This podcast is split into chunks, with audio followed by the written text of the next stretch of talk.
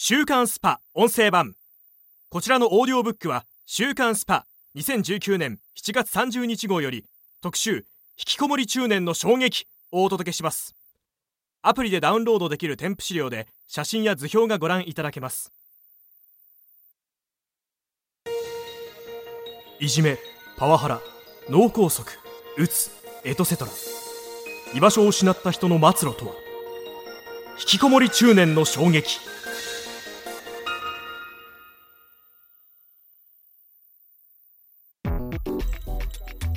就労支援一辺倒の自治体。必要なのは居場所づくり。今年5月10年以上にわたって引きこもってきたとみられる51歳の男が神奈川県川崎市の路上で小学生や保護者ら18人を次々と刺し最後は自ら首を切って自殺する事件。川崎殺傷事件が発生。さらに6月には元農林水産事務次官が引きこもりと家庭内暴力を続ける44歳の息子を視察するという衝撃的な事件。元農水事務次官事件が相次いだ。その直前の3月内閣府は40から64歳の中高年引きこもりの人数は推計61万人に上るという調査結果を発表。引きこもりは少子も長らく追ってきたテーマであるが改めてこの10年で引きこもりを取り巻く環境にはどのような変化が起きているのか。社会学者の関水哲平氏はこう語る。2010年以降引きこもりの長期化高齢化が注目されるようになりました。内閣府の調査では中高年の引きこもりの3分の1は引きこもり状態が10年以上続いています。対策として政府は引きこもり地域支援センターを設置。2013年には引きこもりも対象となる生活困窮者自立支援法が成立しています。しかしその内容は就労支援に偏っていて居場所づくりなどの根本的な支援にはなっていないのが現状です。引きこもり支援活動家の藤原博美氏も同意しつつ課題を指摘。この10年で相談窓口を置く自治体が増えたことは評価すべきですが足並みは揃っておらず対応に温度差があるのは事実。また先日引きこもりを子に持つ親の会を開いたのですが皆さん川崎殺傷事件元農水事務次官事件で引きこもりイコール犯罪者予備軍と世間に誤解されることを恐れていました。ゲームへの執着が過剰に強調されていた感もあり報道の在り方も考えるべきでしょう。引きこもり中年の家庭は決して裕福なのではない。そもそも引きこもる原因は一概には言えませんがやはり居場所がないのが大きいと思います。内閣府の調査からは引きこもりの8割以上は外出できるものの家族以外に会話をする相手関係性がない状態にあることが確認できます。関水氏。また働かず親の資金で生活をすることから従来は裕福な家庭で多いのではないかと想定されてきたが実情は違うそうだ。内閣府の調査では引きこもり家庭の経済レベルで最も多いのは中の下以下の層でした。貧困にあぐ家庭も多く年金だけでは足りずに70歳の母親がパートに出て生活費を稼ぐ8050問題。80代の親が50代のこの生活を支える問題を地でいくケースも見られます。関水氏。この10年で少しずつではあるが現状と課題が可視化されてきた引きこもり問題。まず少子が追ってきた引きこもり貧困無職といった中年の社会問題の記事とこの10年での主な事件を年表にまとめた。アプリでダウンロードできる添付資料から引きこもり10年史をご覧ください。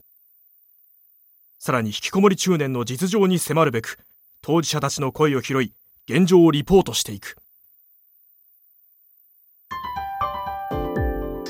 引きこもり事件を引きこもり中年が語る。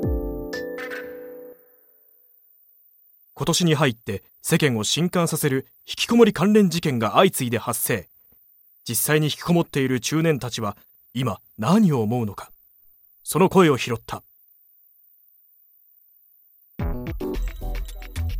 世間の目と唯一の希望の喪失が招いた社会との断絶。幼少期に両親が離婚し母子家庭で育った青島正則さん。加盟48歳は34年前の中学2年生の時に原因不明の下肢不随になった。不運は続き23歳の若さで脳梗塞を発症。母親が救急車を呼んで一命を取り留めるも右半身の感覚麻痺が後遺症として残り車椅子生活を余儀なくされることに。退院後に待っていたのは世間の厳しい目だったという。事情を知りもせずにとにかく使えないやつという目で見られるのが嫌でしたね。職業訓練学校にも通いましたが結局内職のような仕事しかなく働く意欲はどんどんなくなりました。しかしその後リハビリ先の病院で知り合った9歳年上の美容師と交際に発展。婚約もして未来は明るいかに思えたが。突然もう無理と告げられたんです。あなたの体のことを勉強したいからと障害者支援学校の教員免許まで取得してくれて彼女は僕の生きる希望でした。でも市の特別障害者手当と母親の年金で生活する僕に引き止められるはずもなく黙ってうなずくしかありませんでした。以降通院以外に外出はせず社会と断絶して今年で13年目だ。眠くなったら寝る生活です。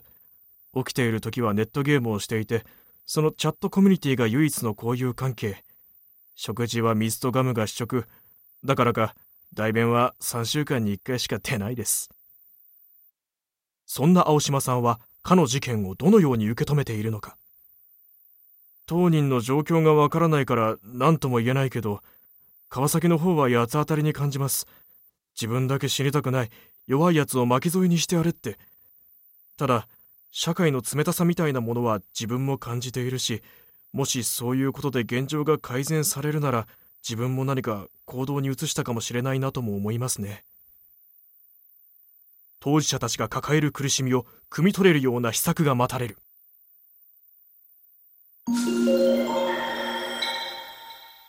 将来への展望。貯金や財産が底をついたらのたれ死のうかと思っています。在宅ワークで自立を目指す。根っからの引きこもり中年。振り返ってみると人生の8割近い期間を引きこもってますね。そう自虐的に話すのは山下和正さん。加盟37歳。勤めていたゲーム会社を辞めて完全に引きこもるようになってからは1年ほどだが小中学校時代は不登校。高校は通信制で大学は中退だ。父は海外不倫でほとんど家におらず中学2年生の時に母が自殺したんですがそれを機に家を出て一人暮らしを始めました。父とは連絡を一切取っておらず何年か前に入院したと親戚から聞きましたね。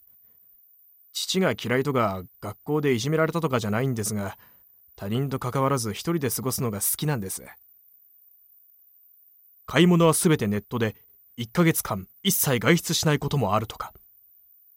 ただ事件に関連して部屋にこもることの弊害もあるという。ずっと部屋から出ないと部屋という空間が自分の世界になって外の世界と完全に別物になってくるんですよね。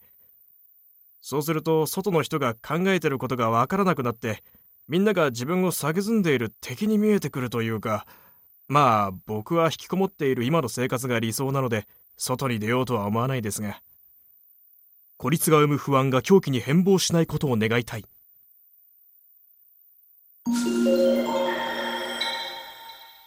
将来への展望。対人ストレスフリーな在宅作業で引きこもり生活を続けたい。週刊スパ音声版。こちらの配信のフルバージョンは audiobook.jp の聞き放題プランで配信中です。ポッドキャストの詳細欄にある URL からご登録いただければ初月無料でお聞きいただけます。